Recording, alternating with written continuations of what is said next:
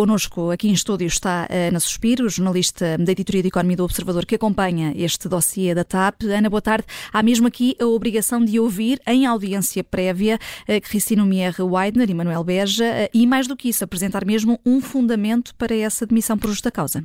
Uh, olá, Vanessa. Nós, desde que houve o anúncio, através da, feito por conferência de imprensa, da decisão do governo de despedir em direto os, os dois gestores da TAP por causa da auditoria da Inspeção Geral de Finanças, estávamos a tentar perceber como é que isto ia acontecer e quando é que teria consequências. Uhum.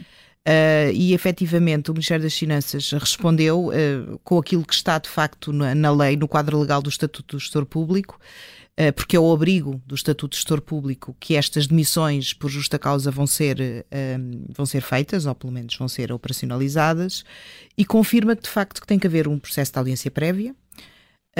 e que o despedimento por justa causa tem que ser fundamentado Uh, e, e, só depois é que pode ser formalizado através de uma Assembleia Geral. Portanto, isto não é um processo automático.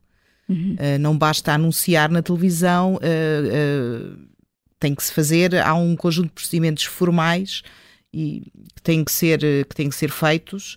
Também conseguimos confirmar que a TAP já foi notificada desta, desta intenção do, do acionista Estado e deverá comunicá-la em breve ao mercado não conseguimos ainda perceber é se já houve uma notificação individual dos dois gestores em causa, porque são processos pessoais, não é? E, portanto, têm que ser individualmente notificados desta, desta intenção de avançar com esta destituição. Uhum. E até esse processo estar uh, concluído, uh, o Sherman e a, e a CEO da TAP, demitidos em direto, como, como dizias, vão continuar em funções?